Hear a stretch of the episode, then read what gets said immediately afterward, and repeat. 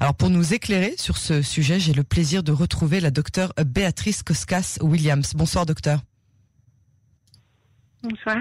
Excusez-moi, je vous entendais pas. Merci d'avoir euh, Merci d'avoir accepté notre invitation. Vous êtes euh, chercheuse postdoctorale à la faculté de droit de Barilan et à l'Institut de criminologie comparée à l'université de l'université pardon de Montréal. Vous êtes par ailleurs spécialiste du droit de l'enfant et des victimes euh, dans la procédure pénale et puis vous effectuez aussi mais surtout des recherches sur la participation citoyenne au processus démocratique des personnes vulnérables et quand on parle de vulnérabilité ici eh bien on parle de femmes et c'est quand même effarant. Docteur euh, Koskas Williams, Israël 2020, un pays qui a toujours su engager ses femmes au service militaire, qui se targue d'être la seule démocratie euh, de la région et qui ne permettait pas aux femmes d'accéder à tous les postes de l'armée. Quelles en sont les raisons? Il y, a eu des changements depuis euh, depuis 1995 où il y avait eu Alice Miller. Alice Miller, c'était c'était la première femme qui avait qui voulait rentrer, euh, euh, passer l'examen pour entrer euh, à l'armée de l'air. Elle avait été refusée à tous les niveaux. Elle, s'était retournée vers la, Knesset pour demander de pouvoir de pouvoir passer l'examen. On, on, lui disait qu'elle n'arriverait jamais parce que c'était une femme. Donc elle s'est tournée devant la Cour suprême, qui permet, c'est un peu comme le Conseil d'État en France, où tout citoyen a le droit de demander euh, on doit demander de faire un recours quand aucun autre recours n'existe. Donc elle mhm. s'est tournée vers la Cour suprême et pour la première fois, euh, elle a eu euh, gain de cause puisqu'on a parlé d'égalité. On a dit que les femmes pouvaient aussi se présenter pour passer l'examen pour rentrer à l'armée de l'air. Elle a pas pour être au cours de pilotage puisqu'il y avait des femmes qui servaient dans l'armée de l'air avant, mais là c'est particulièrement le cours de pilote. Mm. Pour être pilote elle n'a pas réussi l'examen, mais elle a ouvert la voie à d'autres femmes. Aujourd'hui, c'est 5% des femmes, 5% de l'armée de l'air euh, des pilotes sont des femmes. Euh, donc euh, il y, a vraiment une avancée. Aujourd'hui d'ailleurs, il y a eu, des, un débat sur le recours. Hein. Il y a eu des, trois juges qui ont parlé, dont la, la, présidente de la Cour suprême, euh, qui, expliquait euh, on n'est plus on n'est plus il y a 25 ans euh, on est on est dans un on est dans une tout à fait de l'eau a coulé sous les ponts depuis la femme n'est plus du tout à la même, place mais d'un autre côté, on a entendu aussi d'autres choses parce que bon, pendant le procès, le juge a rappelé que l'égalité des femmes n'est pas le seul principe à prendre en compte. Il y avait aussi d'autres principes, le principe de la sécurité de l'État, euh, la santé psychologique et la santé euh, et la santé euh, de mentale des, des soldats. Et donc ça, on, on demande aux hommes avant qu'on leur laisse la possibilité d'entrer dans les unités combattantes? Ah non, alors c'est toute la question, mais ben là, là le, le, le, le, juge Mazouz, un des, une des trois personnes qui étaient ce matin, il, il soutient qu'on est dans le cadre de l'armée et que c'est à l'armée de décider euh, suivant les euh, suivant les euh, le, cadre militaire et c'est pas à la Cour suprême de décider. Donc il a renvoyé ça à l'armée en signifiant qu'il y a un article très clair, qu'il y a un article un article qui a été qui a été légiféré après l'arrêt Alice Miller. C'est l'article 16 alinéa 1 de la sécurité nationale qui affirme l'égalité des femmes au sein de l'armée. elle peut avoir accès à tous les postes. Maintenant, quand on regarde bien cet arrêt, on voit qu'il y a une liste. Donc, euh, à mon avis, euh, cette liste, elle n'est pas pour les hommes, c'est une liste qui est pour les femmes. Donc, en général, il parlait ce matin de 85% des postes militaires euh, qui sont qui sont accessibles aux, femmes. Donc, on n'est pas on n'est pas à 100%. Euh, maintenant, il y a une autre question. Alors, c'est pas une question qui concerne le féminisme. on n'est pas. Je parlais avec ma fille tout à l'heure et on n'est pas d'accord. Il y a deux points de vue qui qui s'affrontent.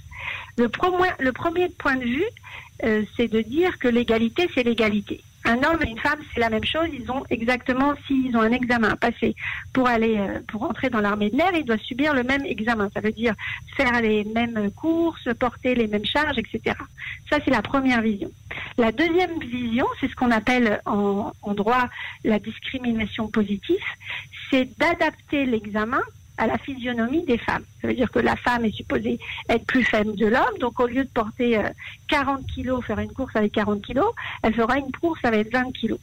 Et euh, le recours qui a eu lieu ce matin euh, et la femme et les quatre femmes, qui, les trois autres femmes qui l'accompagnent, elles, elles sont sur, elles, elles se sont battues sur le premier principe. Elles disent, on veut être pareil que les hommes. On ne veut pas un examen différent. Mm. Si on se présente à l'armée, si demain euh, on se fait, euh, euh, on, on, devient otage quelque part, on n'aura pas un, on sera pas considéré comme des femmes. On sera dans la même, dans la même situation qu'un homme.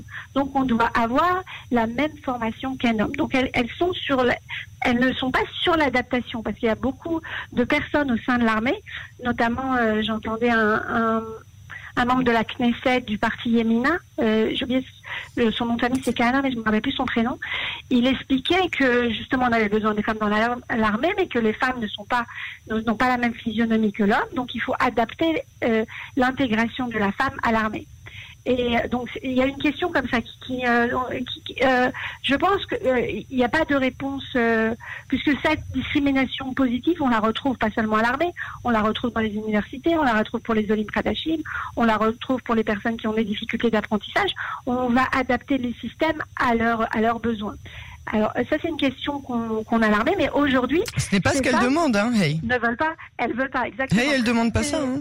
Non, non, elles demandent pas ça. Vous avez tout à fait raison. Elles demandent d'être considérées comme des hommes.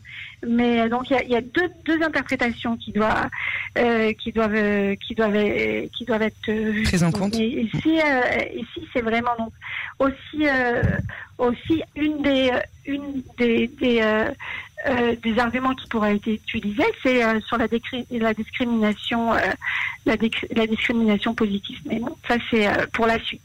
Pour l'instant, il n'y a eu que des débats aujourd'hui. Alors, il y a quelques mois à peine, les femmes tankistes faisaient le même chemin. Elles ont non seulement prouvé leur professionnalisme et leur force physique, mais elles ont aussi et surtout été reléguées à la suite de leur cours quand elles ont déjà obtenu donc tous leurs insignes et tout ce qu'il fallait pour devenir des commandantes de tanks pour hommes ou pour femmes, peu importe. Et elles ont été reléguées à des postes de bureau, ce qui est impensable pour elles. Qu'est-ce qu'elles sont devenues, ces femmes-là? Alors, ce qui s'était passé, c'est qu'elles avaient déposé un recours devant la Cour suprême au mois de janvier, aussi devant le BACAT, ça veut dire ce que j'expliquais au début, comme la Cour, euh, euh, comme le Conseil d'État. Mhm. Euh, mais dans ce cas, la, la Cour avait rejeté leur demande dès le départ parce que l'armée avait accepté de faire un, de reprendre le pilote pour essayer d'intégrer euh, les, femmes dans ces tanks, pour qu'il y ait une unité de femmes dans les tanks. Maintenant, c'était au mois de février. Maintenant, depuis le mois de février, il y a eu le corona. Euh, L'armée, c'est une grande institution. Est-ce que le pilote marche, ne marche pas euh, Je je, je, suis pas, je suis pas dans l'armée pour savoir. Je suis pas très au courant, mais on peut s'imaginer euh, que euh, que la situation n'est pas très simple. Donc, pour l'instant, on est dans dans, le, dans ce pilote-là. Est-ce que les femmes sont dans les bureaux ou elles sont dans les tanks Je ne sais pas si est-ce que. Il n'y a aucun sous-métier, encore moins à l'armée, mais quand une femme a la capacité physique, mentale et la volonté de faire autre chose que d'être dans un bureau, elle devrait être. Elle, exactement. Si elle, elle, a décidé euh, de rentrer euh, pour être tankiste et puis euh, mm. et puis elle, on peut pas pour tout à bon là à mon avis c'est des raisons c'est des raisons administratives. Mais comment peut-être l'armée maintenant je sais pas peut-être des priorités avec le corona et dans tous les cas la, la cour a rejeté pas pas du fait du fond de, de la demande, mais plutôt de la forme, puisque l'armée israélienne a décidé quand même de faire un pilote où les femmes peuvent être tankistes. Voilà, donc c'est maintenant il faut peut-être rester positif et dire que c'est peut-être un début. Alors aujourd'hui, 25 ans jour pour jour, et d'ailleurs c'est assez euh, surprenant, c'est la Cour suprême qui a demandé à ce que le recours soit aujourd'hui à cette date, donc on s'attendait ah aujourd'hui à quelque chose euh, d'assez surprenant, enfin d'assez particulier, mais la, décision n'est pas encore tombée. Euh, aujourd'hui c'est donc 25 ans jour pour jour après la décision de la Cour suprême en faveur d'Alice Miller. Quelle est aujourd'hui la tendance pour Hay et pour ses amis. C'est ce qu'il disait le juge Rayot ce, matin, la, présidente de la Cour suprême, ce que je vous ai, dit au départ, c'est que euh, on n'est plus du tout en 1995. elle, dit qu'on est dans une autre période, que les femmes peuvent être euh, euh au gradé à l'armée, qu'elles ont leur place. Euh, par exemple, il y a 1268 femmes aujourd'hui qui ont réussi les examens d'entrée à l'armée de l'air, et elles représentent ce que je disais tout à l'heure, 5% Donc au cours de pilotage, vous voulez dire hein? Voilà, exactement. Mais Pourtant, le seul fait euh, qu'elles doivent se tourner aujourd'hui encore vers la, la, Cour suprême pour avoir le droit à ce que vous disiez au début, euh, à la même liste de propositions des hommes. Euh, il y a encore du chemin à faire.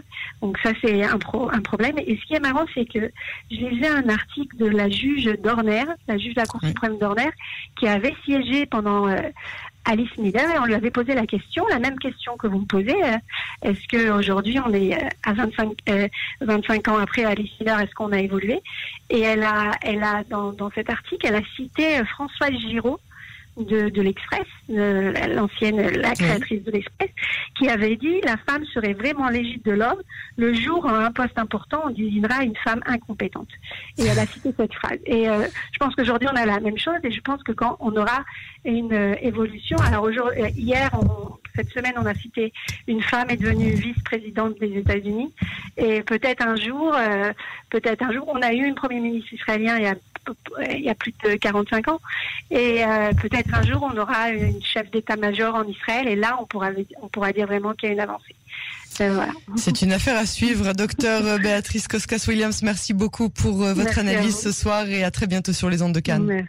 Au revoir. Au revoir. soirée. Au revoir.